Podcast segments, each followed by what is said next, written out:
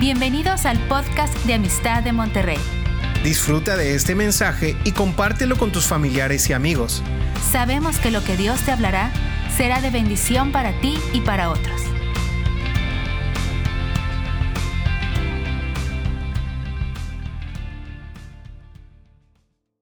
Sean bienvenidos a este programa de Amistad de Monterrey, donde estamos viendo la primera carta a los Corintios escrita por el apóstol Pablo. Hemos estado viendo en los últimos eh, capítulos, desde el 1 hasta el capítulo 11, una relación de diferentes temas que le habían pedido al apóstol Pablo que pudiera enfocarse y atender cada una de las preguntas que le habían mandado en esta carta de peticiones para aclarar cuestiones que afectaban a la iglesia de los Corintios. El apóstol Pablo minuciosamente ha ido resolviendo pregunta por pregunta desde el capítulo 1 hasta el capítulo 11 subsecuentemente lo vamos a estar viendo, va a seguir hablando de lo mismo. Siempre buscando la unidad, siempre buscando el, acuerdo y el fundamento de la sana doctrina basada en Jesucristo. Aquí en el capítulo 12, donde vamos a entrar ahora, el apóstol Pablo empieza a enfocarse sobre uno de los temas que afligían a la iglesia de 1 Corintios. Aquí nosotros, hoy en día, pasamos por un proceso muy parecido en cuanto a los temas de los dones del Espíritu Santo. Hay muchas preguntas, hay mucha controversia, hay quienes están a favor, hay quienes exageran, hay quienes están en contra y hay quienes exageran también.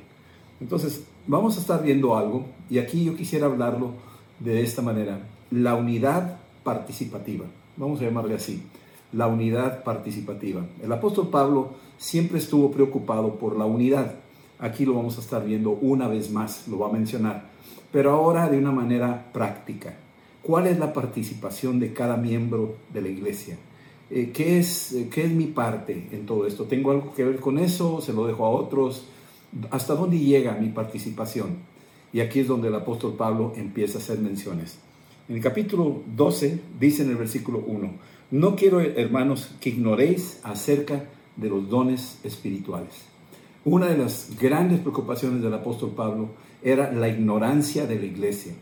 Y lamentablemente hoy en día ese es el mismo problema. Hay una ignorancia, una ignorancia en cuanto a los dones espirituales, una ignorancia de la sana doctrina, una ignorancia de la palabra de Dios. Y entonces aquí el apóstol Pablo está interesado en poner bien claro de qué manera operan estos dones del Espíritu Santo. Notemos que lo hizo en Hechos capítulo 19, cuando fue a Éfeso y les preguntó a los discípulos ahí, recibieron el Espíritu Santo cuando creyeron y ellos dijeron, ni siquiera hemos oído si hay Espíritu Santo. Así es que ahí había ignorancia. Más adelante, en Romanos capítulo 11, menciona este, sobre lo que es la participación de Israel en todo lo que fue el proceso de nuestra redención, cómo ellos aportaron la palabra, de ahí vino Jesucristo. Y también dice, no quiero que ignoréis ¿sí? acerca de lo que le ha pasado a Israel en cuanto a su endurecimiento. Entonces vemos al apóstol Pablo siempre aclarando aquella ignorancia, aquellas áreas obscuras o puntos ciegos, siempre ha querido hacer. Y aquí esta carta en particular está enfocada en la misma dirección, de tratar de preocuparse por aquello que pudiera ser ignorado. Y, y el apóstol Pablo quiere echar luz en aquellos puntos oscuros. Versículo 12 dice que, ¿saben ustedes que cuando eran gentiles, ustedes se extraviaban detrás de los ídolos que los llevaban de un lugar a otro. ¿Sí? El apóstol Pablo está diciendo, muchas de las costumbres paganas que se practicaban en el tiempo de Pablo allá con los corintios, esos, eh, esas tradiciones, esas costumbres, esa religiosidad que tenían ellos, eh, eh, los hacía hacer cosas absurdas. Hoy en día vemos cómo la religión popular hace que la gente haga cosas absurdas. Eh, mandas, se van de rodillas, se ponen un nopal en la espalda, cosas por el estilo que tú dices, mm, eso es absurdo, o sea, eso no tiene nada que ver. Y sin embargo, la gente lo hace. Y aquí el apóstol Pablo está diciendo, eh, hay una ignorancia donde la han tratado de introducir adentro de la iglesia y, y, son como lo mismo cuando estaban allá en sus templos con sus ídolos y sus imágenes, lo están tratando de implementar acá. Allá tal vez se caían, se revolcaban, gritaban, hacían eh, cosas así escandalosas y, iban detrás de esos ídolos mudos y se extraviaban. Ahí la palabra fuerte es que se extraviaban detrás de ellos, ¿sí? Sin embargo, el apóstol Pablo empieza aquí a mencionar cosas que son importantes. Dice versículo 3, por lo tanto, les hago saber que nadie que hable por el Espíritu Santo, por el Espíritu de Dios, llama anatema a Jesús. O sea, les quiero aclarar, porque tal vez había visto gente que hablaba del Espíritu Santo y a la vez como que decían maldiciones o echaban fuera demonios o usaban ciertos rituales donde practicaban cosas que no eran de una verdadera doctrina sana. Y aquí pone una pauta clarita.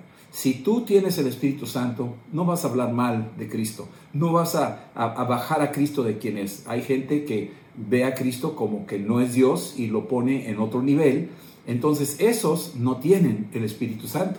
Los que tienen el Espíritu Santo exaltan a Cristo y lo reconocen como el Hijo de Dios y como Dios. ¿sí? Pero los que no lo tienen les da igual, o sea, para él es, una, es cualquier cosa, eh, lo comparan con un gurú o con un, profeta o le llaman que no es como Jehová, Jehová es más que él y cosas por el estilo, esos no tienen el Espíritu Santo, aquí lo está diciendo, ¿sí? Y más adelante dice aquí que nadie puede llamar a Jesús Señor a menos de que tenga el Espíritu Santo. Ahora, tenemos que ser muy cautelosos, porque cualquier persona que diga Jesús ya, ya, ahora sí ya tiene el Espíritu Santo, no es así.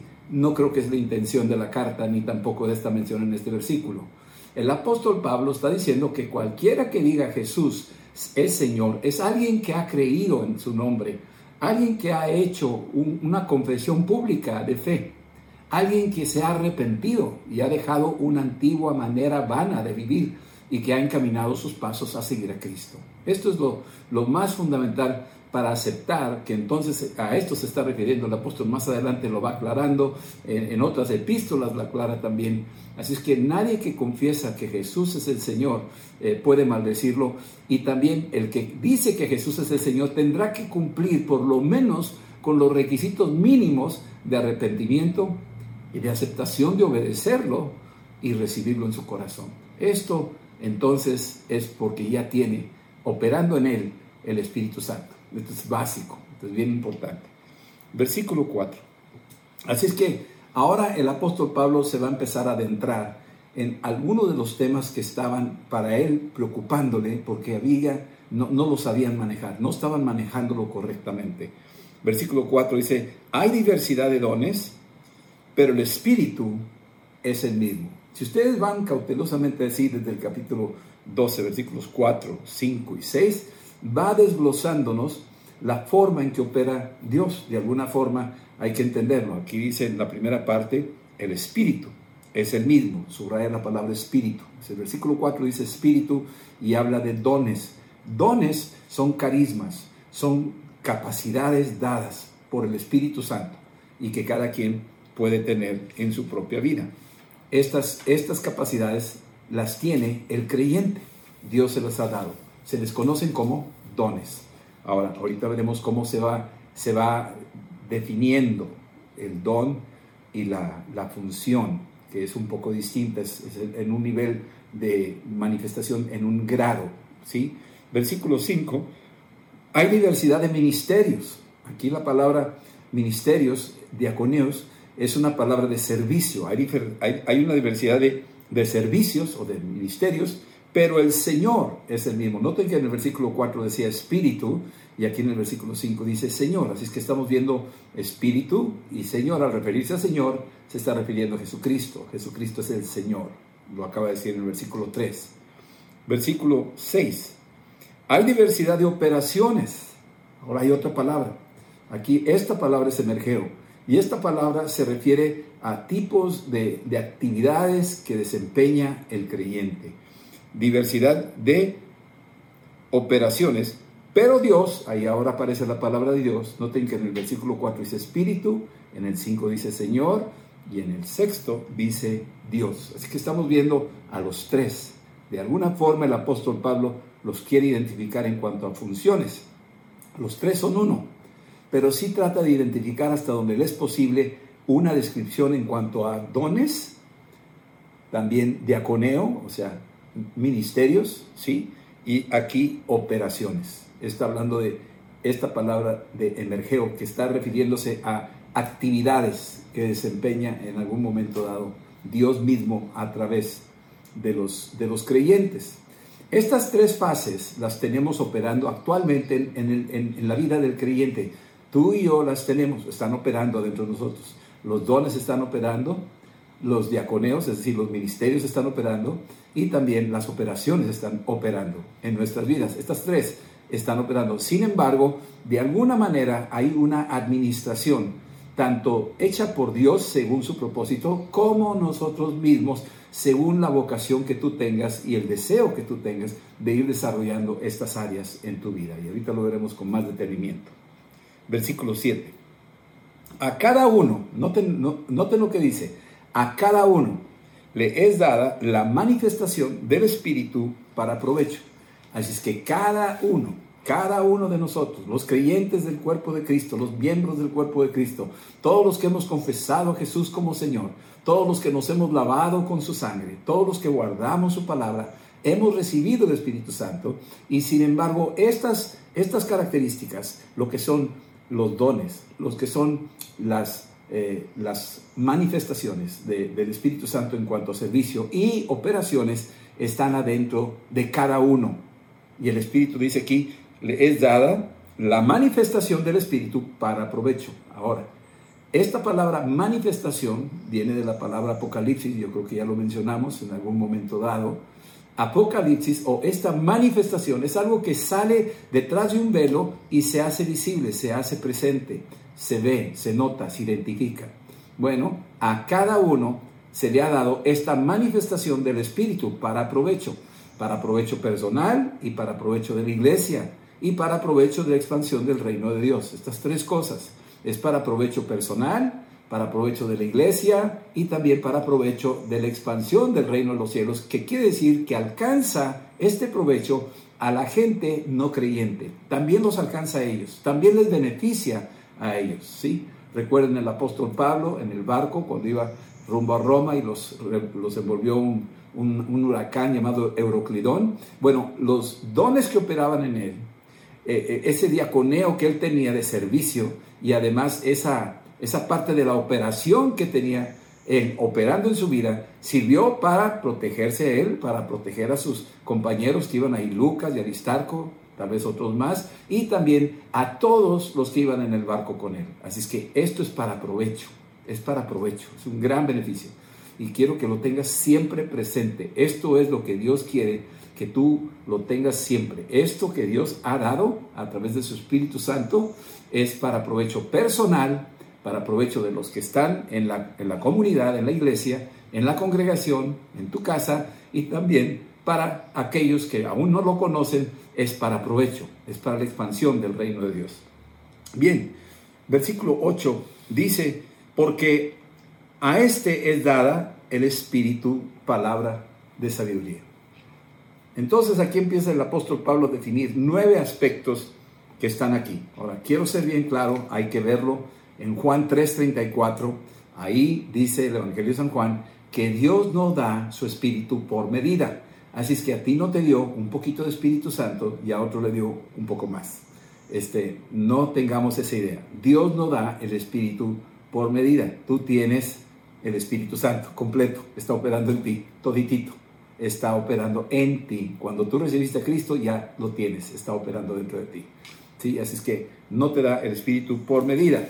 Y también es cierto lo que dijo Jesús, nuestro Señor, en Juan 14, del 12 al 14, que Él dijo, las mismas obras que yo hago, ustedes también las harán, porque yo voy al Padre y lo que le pidan al Padre en mi nombre, yo lo haré. Otra vez os digo que cualquier cosa que le pidan al Padre en mi nombre, yo lo haré. Así que está hablando de que esta operación, este, este, este carisma, estos dones y también la función de, lo que es el Espíritu Santo operando a través de los miembros de la iglesia, lo que operó en Cristo nos ha sido entregado a nosotros. Y cada uno lo va a tener para provecho. Pero aquí empieza a definir ciertas cosas. Voy a ponerlo de esta manera. Imagínate en el versículo 8, dice que por a, uno, a cada uno, dice, a este, a este, imagínate que apunta, a este es dado palabra de sabiduría. Y los demás, pobrecitos, no tienen sabiduría. ¿Es así? Claro que no. Este se le dio el don de sabiduría. ¿Qué quiere decir? Que este tiene una sabiduría tipo Salomón, o sea, tiene una sabiduría muy elevada. Muy bien. Pero al que no se le dio el don de sabiduría, sí tiene sabiduría. Y tú puedes verlo en Santiago capítulo 1, versículo 5. Tú y yo tenemos un nivel de sabiduría.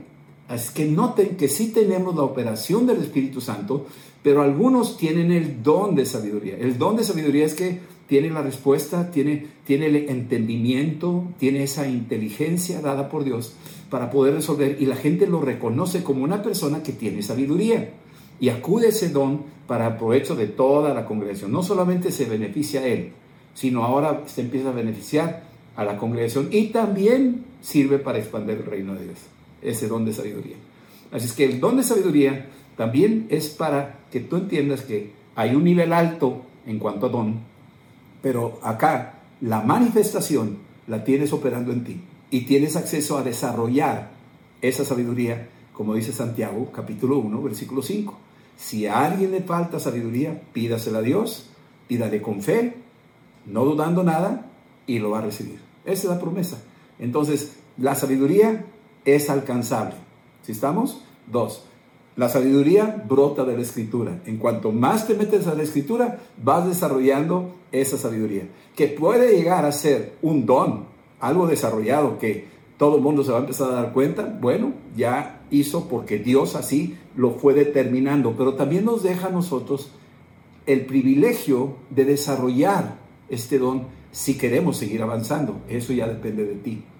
Pero hay algo que Dios dice, a este le voy a dar esa sabiduría se la dio a Salomón. Salomón ni se la pidió, nomás digo, Señor, ayúdame, ¿cómo lo voy a hacer con toda esta gente? Y Dios le dijo, te voy a dar esa sabiduría y te voy a dar también, y le empezó a agregar beneficios, pero eso lo pidió Salomón y Dios se lo dio.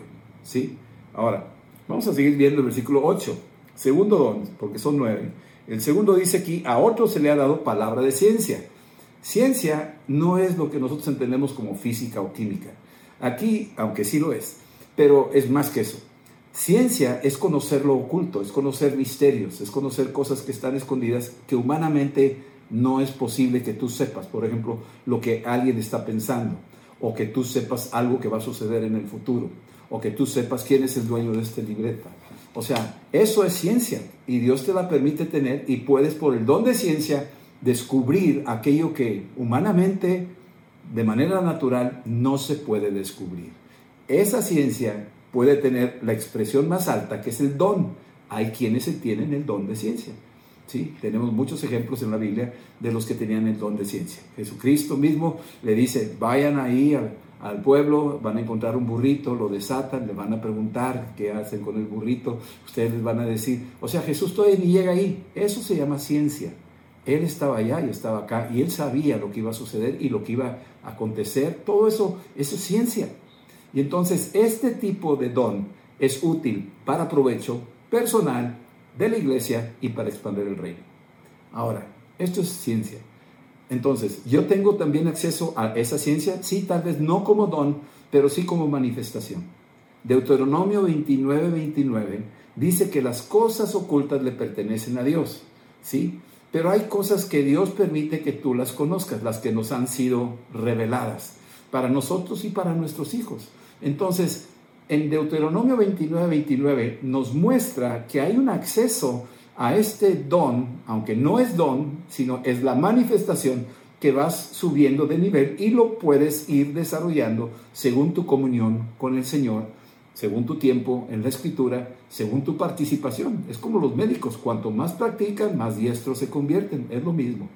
Aquí este don de ciencia es a través de ejercitarlo, es ser sensibles por ejemplo, todos hemos tenido tal vez algún sueño que ha sucedido. Esa es una forma de don de ciencia que está operando. Todos han tenido algún sentimiento de algo, presentí algo y de repente sucedió, o iba a decir algo esta persona y la dijo. Esas es unas pequeñas señales de que está ya operando, brotando esta ciencia en ti. Todo el pueblo de Dios tenemos esta ciencia, está operando, en mayor o menor grado, pero está operando puede ir en progreso hasta alcanzar a ser don. Número tres, también dice, y a otro también tener fe. Fe es otra forma. El don de fe, pues esos son los héroes de la fe, ¿verdad? Los que vemos ahí en Hebreos 11, las cosas maravillosas que hicieron. Ahí tenemos el don de fe que tenía Abraham, el don de fe que tenía Moisés. Eh, eh, estos dones de fe tremendos, ¿verdad? Que podían hacer cosas extraordinarias. Elías, Eliseo, don de fe, podían hacer cosas extraordinarias, podían eh, alcanzar niveles muy altos. David tenía el don de fe. Cuando tumbó a Goliat, él tenía el don de fe. Los demás que estaban paralizados no tenían el don de fe. Tenían fe, pero no tenían el don de fe. El que vino con el don de fe tumbó al gigante. Los demás, cuando vieron al que tenía el don de fe, desarrollaron su fe para seguir creciendo a ese nivel de don. Pero todos tenemos fe. ¿Sí? Romanos capítulo 12, versículos del 1 al 3, especialmente el 3, dice que según la medida de fe, que tú tienes una medida de fe. Con esa, dice, si tuvieras fe del tamaño del grano de mostaza, tú le dirías a esta montaña, desarraígate, muévete y se movería.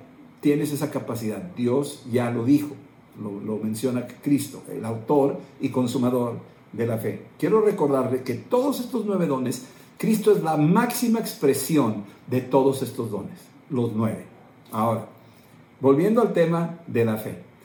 El don de fe es un nivel alto y aquellos que tienen las manifestaciones de fe, que puedes tú decir, yo tengo una medida de fe, lo dice en Efesios 2, 8 al 10, dice que por gracia sois salvos, por medio de la fe, y esto es un don de Dios, no es de vosotros, es, es algo que Dios te dio a ti. Esa capacidad se puede ir desarrollando, tú puedes ir añadiendo a la fe. ¿Cómo la voy a ejercitar? ¿Cómo la puedo desarrollar? Bueno, otra vez, la fe es por el oír y el oír la palabra de Dios. ¿Qué quiere decir eso?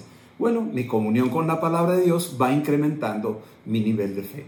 ¿Podré llegar al don de fe? Si está dentro del propósito de Dios, sí. Pero acuérdate que ese don lo reparte según Él quiere. Ese don sí tiene un propósito muy específico.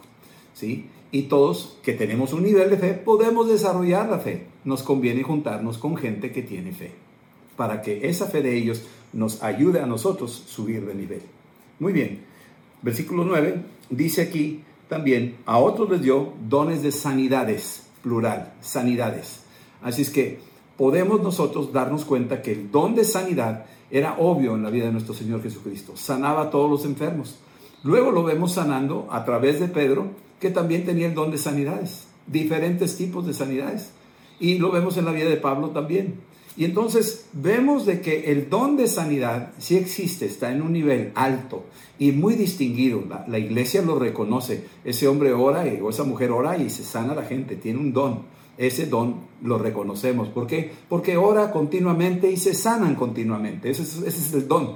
Si tú oras de vez en cuando y se enferman y, se mueren o alguna cosa así, pues no tienes el don, ¿verdad? Sí tienes la, la eh, manifestación de sanidad, ya está operando en ti, pero habrá que desarrollarlo. Ahora, dice ahí, este es el don de fe. Pero mira lo que dice Marcos capítulo 16, versículo 17. Dice, y sobre los enfermos impondrán las manos y estos sanarán. ¿A quién le dice? Léete el versículo 17. Marcos 16, 17. Dice ahí, estas señales seguirán a los que creen. No dice a los que tienen el don, dice a los que creen. Así es que hay dos, dos tipos. El que tiene el don, ese sana de una manera continua y evidente, y el que tiene la manifestación, pues puede orar, cualquiera de nosotros podemos orar y recibir esa manifestación de sanidad. Puede que sí, y vamos creciendo, o puede que no. Y entonces vamos descubriendo cómo desarrollar esa capacidad, esa manifestación de lo que es sanidad. ¿Qué es sanidades? Todo tipo de sanidades. Físicas, del alma, espirituales, todo tipo de sanidades tenemos injerencia ahí. Puede ser la piel, los huesos, los ojos, los oídos, puede ser eh, tumores, puede ser pulmones, puede ser sida, puede ser coronavirus, puede ser lo que sea. Tenemos el poder a través del Espíritu Santo para que haya sanidades. Ese es otro de los regalos que Dios nos ha dado. Recuerden, el don es el que tiene la manifestación evidente y continua. Y luego los que todos tenemos esta capacidad. Por eso todos podemos orar por enfermos, ¿verdad que sí? Todos podemos pedir sabiduría, todos podemos eh, tener de vez en cuando alguna señal de ciencia, todos tenemos una medida de fe. Que estamos hablando de que todos tenemos acceso a todo este regalo que Dios nos dio a través del Espíritu Santo. Y luego seguimos leyendo y entonces ahí en el versículo 9 dice también, eh, perdón, versículo 10, a otros hacer milagros. Milagros ya no caerían dentro de lo que son sanidades. Milagros son como multiplicación de los panes, caminar sobre el agua, resucitar un muerto, echar fuera un demonio. Esos son milagros.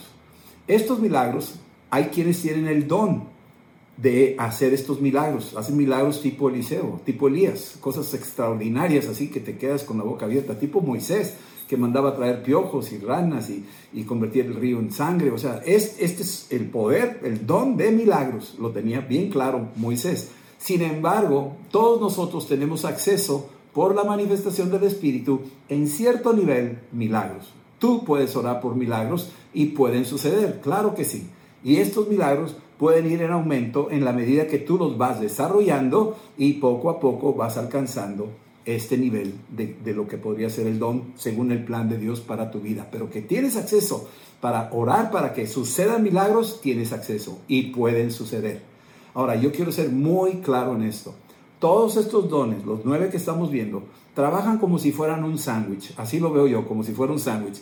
Se pone un pan arriba, otro panecito abajo, aquí la lechuga, el tomate, el jamón. O sea, se va, se va combinando el sándwich y todos colaboran juntos.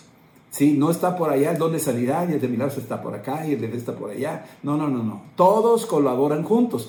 Claro, uno se expresará más evidentemente que el otro, pero todos colaboran juntos. Todos están juntos. Y después veremos más ejemplos sobre esto.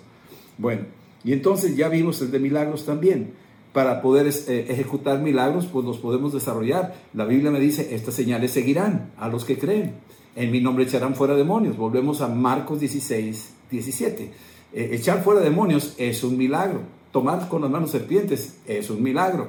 Tomar cosas venenosas y que no te hagan daño es un milagro. Entonces, estas señales seguirán a los que creen.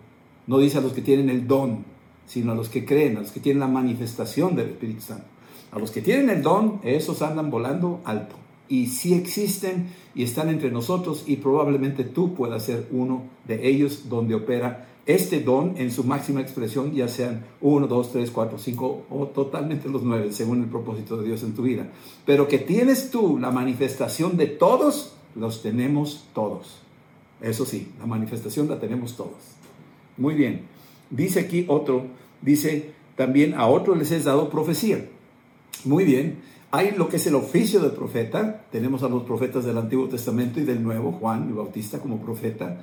Y, vemos esta, esta capacidad de don de profecía.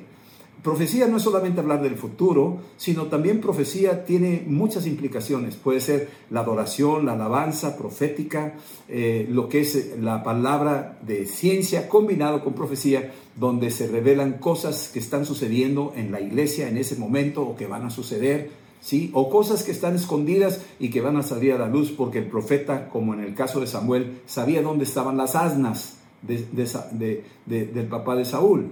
Entonces Samuel le dice, ya no te preocupes por tus asnas porque ya fueron halladas. Él era vidente, él era un profeta, pero combinado con él, como decimos, se combinan estas otras características que son sabiduría, ciencia, fe, sanidades, milagros. Y aquí estamos viendo ahora profecía. Estamos viendo esta característica, está operando. Entonces, ¿Cómo puedo yo desarrollar profecía? ¿Soy profeta? Sí, sí lo es. ¿Por qué? Porque la Biblia me está diciendo a mí que tú puedes profetizar. Todos podemos profetizar. De hecho, cuando leemos la escritura, estamos eh, inyectando la palabra profética más segura. Y cuando tú declaras la palabra, estás soltando una palabra profética que ya está escrita, pero la estás soltando. No te, no te encajones de que tiene que ser algo así como que nadie supo y tú sí sabías puede que opere así la profecía, pero también la profecía tiene muchas expresiones, ¿sí? Y una de ellas es alabar a Dios, es exaltarlo, es conocerlo, es proclamarlo. Así que el espíritu de profecía, según Apocalipsis, está operando en los que hemos recibido a Cristo como testimonio en nuestros corazones. Tú tienes ese espíritu de profecía y todos, todos y cada uno podemos profetizar. Dice ahí también en Hechos 2, versículos 17 y 18. Dice, y esta es lo que dijo el profeta Joel, que en los postreros días derramaré de mi espíritu sobre toda carne, ¿sí? Y vuestros hijos y vuestras hijas profetizarán. ¿Dice cierta gente o dice todos, vuestras hijas y vuestros hijos? Está hablando de que todos van a estar profetizando. Así es que esa característica de profecía la podemos tener todos como manifestación, pero no estamos a la altura de un don de profecía, que es diferente. Algunos de ustedes sí lo tienen y lo tendrán que dejar, dejarse ver. La gente que los vaya oyendo cuando ministran y sueltan palabras proféticas y sucede, confirma, subraya de que tienes el don de profecía. Pero tú puedes profetizar también, cualquiera de nosotros, para que la manifestación del Espíritu sea visible y puede suceder en tu vida. Por eso es importante ejercitarte en el, en el ministerio profético. ¿sí? Y bien, seguimos aquí más adelante. Ahora entramos al discernimiento de espíritus. Versículo 10, discernimiento de espíritus. Cuando tú ves discernimiento de espíritus, empiezas a darte cuenta que es como el anticuerpo. El anticuerpo que todo ser humano tiene es para defender el cuerpo. Cualquier cosa extraña que quiera entrar, el anticuerpo luego, luego inmediatamente sale y pelea y procura echarlo fuera, porque es una función de defensa del cuerpo, que es el anticuerpo. Y así es que así funciona el Espíritu Santo en nosotros, que Él ha puesto adentro de nosotros discernimiento de espíritus, porque Satanás es muy hábil, se disfraza como ángel de luz, y él puede entrar en la iglesia a través de un falso profeta, un falso maestro o alguien que está engañando y por tener el discernimiento espíritu tú puedes detectarlo y como si fuera camuflaje, pero tú sabes que no es la selva o no es esto, no es lo otro, sino que detectas tú exactamente que ahí está disfrazado algo y tú le puedes pegar a través de la palabra, de la guerra espiritual, etc. Por eso necesitamos discernimiento de espíritus.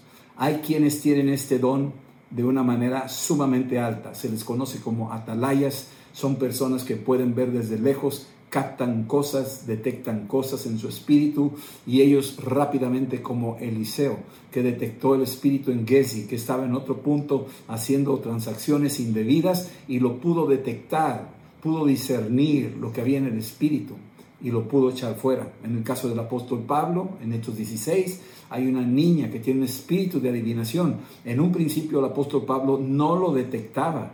Pasó varios días, dice la escritura, en Hechos 16, 16, y en la medida que fue viéndolo, finalmente desagradándole, le ordenó al espíritu que saliera de esa niña y se fue ese espíritu. Eso se llama el don de discernimiento de espíritus. Y tú, cuando tienes el don de discernimiento de espíritus, pues eres como un francotirador. Estás viendo a tu objetivo desde muy lejos, lo puedes discernir y le pegas y lo puedes echar fuera.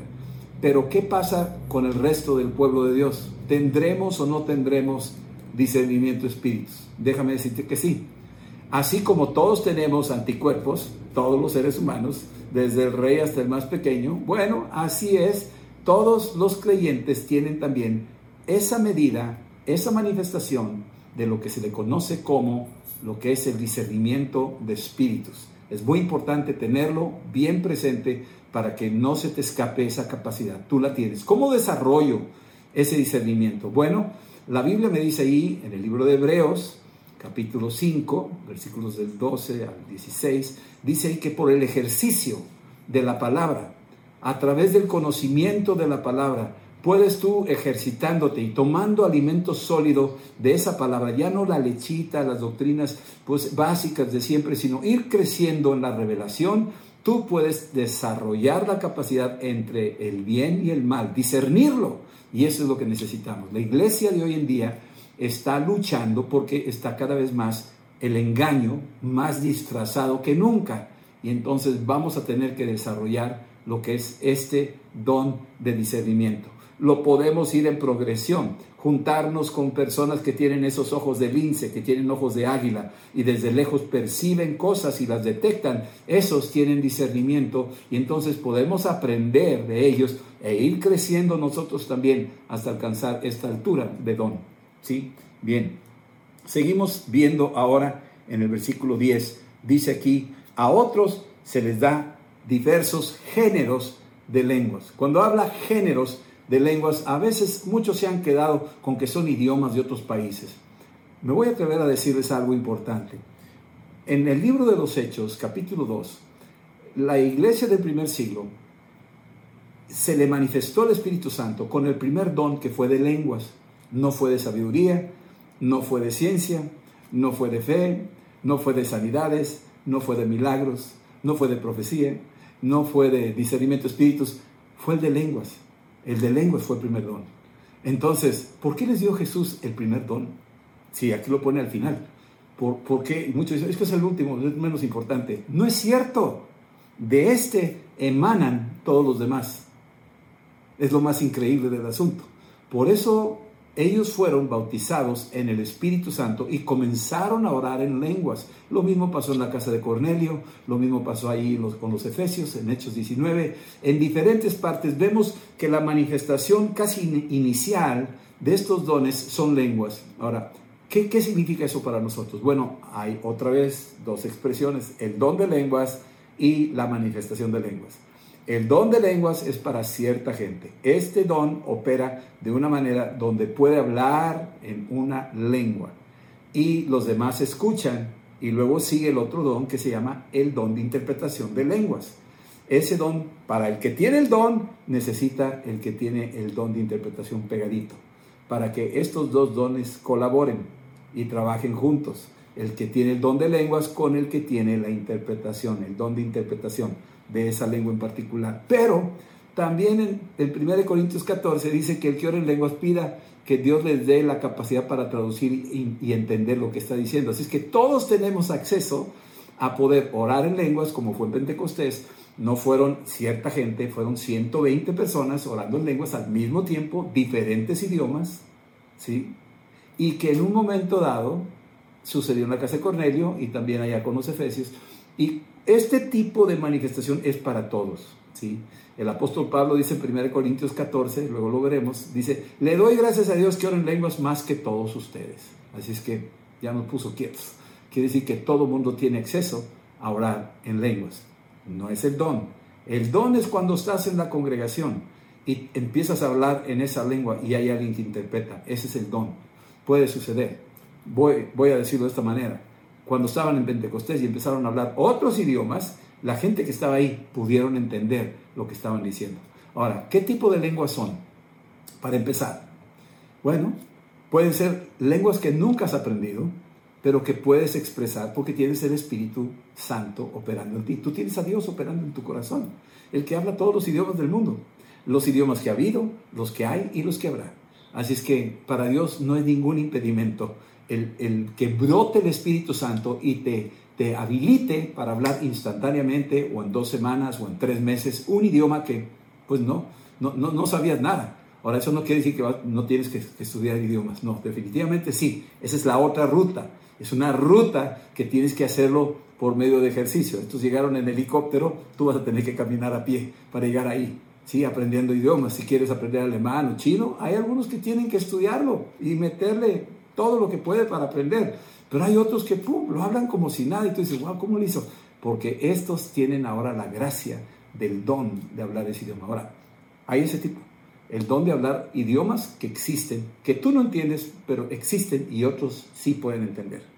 Número dos, pueden ser gemidos que son en sí expresiones que ya no tienen gramática, no tienen alfabeto y la mayoría no entiende nada de lo que estás diciendo. Es un gemir. Un chino puede gemir cuando se pega con el martillo y, mm, y gime, bueno, pero tú cuando lo ves, tú sabes que le duele. Y sin letras y sin palabras, tú estás oyendo un gemido que, que, te está traduciendo algo adentro de ti, una interpretación de que algo hay ahí, ¿verdad? Eso es algo que sucede. Bueno, eso es una realidad, puede suceder. Son formas en que Dios trabaja. Dice ahí en Romanos 8, 26, con gemidos indecibles. De hecho, nuestro Señor Jesucristo gimió para orar por enfermos. Les dije hace rato que nuestro Señor, todos los dones, los nueve dones, los tiene Él. Él los operó. En su ministerio aquí en la tierra, los operó. Él gimió cuando le metió los dedos al sordo mudo y puso su dedo en su lengua y gimió y dice la escritura que se sanó. Él gimió cuando los fariseos lo querían tentar para mandar más señales y él gimió. Fue un, fue un gemido de intercesión, de indignación, donde en ese gemido estaba pidiendo que, que interviniera el Padre ahí directamente, porque ya le estaban llegando al, colmo esta, esta gente incrédula que no le creía a Jesucristo. Así que tenemos las lenguas eh, que tú no conoces, pero que existen, los gemidos indecibles, luego vienen las lenguas angelicales, que lo veremos en nuestra sesión eh, cuando veamos 1 Corintios 13, las lenguas angelicales, los ángeles también tienen su propio idioma, pero tú también puedes hablar ese idioma si Dios te habilita en esa dirección. Luego tenemos otro tipo de lenguajes, que sería bastante el tiempo que podríamos invertir, pero podríamos hablar de los intérpretes de las señales de los tiempos, como los hijos de Isaacar. Ellos entendían aquellas cosas, era como el don de ciencia, pero a la vez es un tipo de lenguaje que podían entender. Los sueños de Nabucodonosor, los sueños del faraón, que aunque son sueños y es el don de ciencia, también es un lenguaje. Dios estaba diciendo algo a través de imágenes. Así es que no todas las lenguas son sonoras, hay lenguas que son sin sonido, son visuales. Y Dios te puede enseñar también lenguas visuales. Y tú, no es que tú las tengas y tú las hables, las lenguas visuales. Puedes hablar o puedes dibujar algo ahí, puedes leer. No, no, eso sí ya es otra cosa. ¿sí? Esa mano que escribió en la pared, ahí en los tiempos de Daniel, estaba hablando un idioma. ¿sí? Y llegó el intérprete de lenguas, que era Daniel, y pudo entender algo visual que estaba escrito. Entonces, todo esto es una conexión a una de las capacidades más increíbles que Dios nos ha dado. Y yo quisiera ya con esto concluir lo que es la primera de Corintios capítulo 12. Vamos a llegar hasta este versículo 10 y ya después terminaremos la semana entrante con el resto del capítulo. ¿Sí? ¿Me acompañan a orar? Vamos a, a, darle gracias a Dios y a pedirle que el Espíritu Santo nos siga llenando de esto y que no seamos ignorantes de lo que Dios nos ha dado. Padre, en el nombre de Jesús, yo quiero que tú le digas esto, dile esto. Señor Jesús, yo te doy gracias por perdonar mis pecados. Perdóname, Espíritu Santo, si te he ignorado. Abro mi corazón y te pido que tú vengas a mi vida y me llenes de tu amor y de tu poder. Yo quiero recibir todo lo que tienes para mí y quiero ponerlo al servicio de tu iglesia y para la expansión de tu reino. En el nombre de Jesús. Amén. Que el Señor les bendiga. La paz de Cristo sea con cada uno de ustedes. Nos veremos después. Hasta luego. Esperamos que este mensaje te ayude en tu vida diaria. No olvides suscribirte y seguirnos en nuestras redes sociales. Somos familia amistad.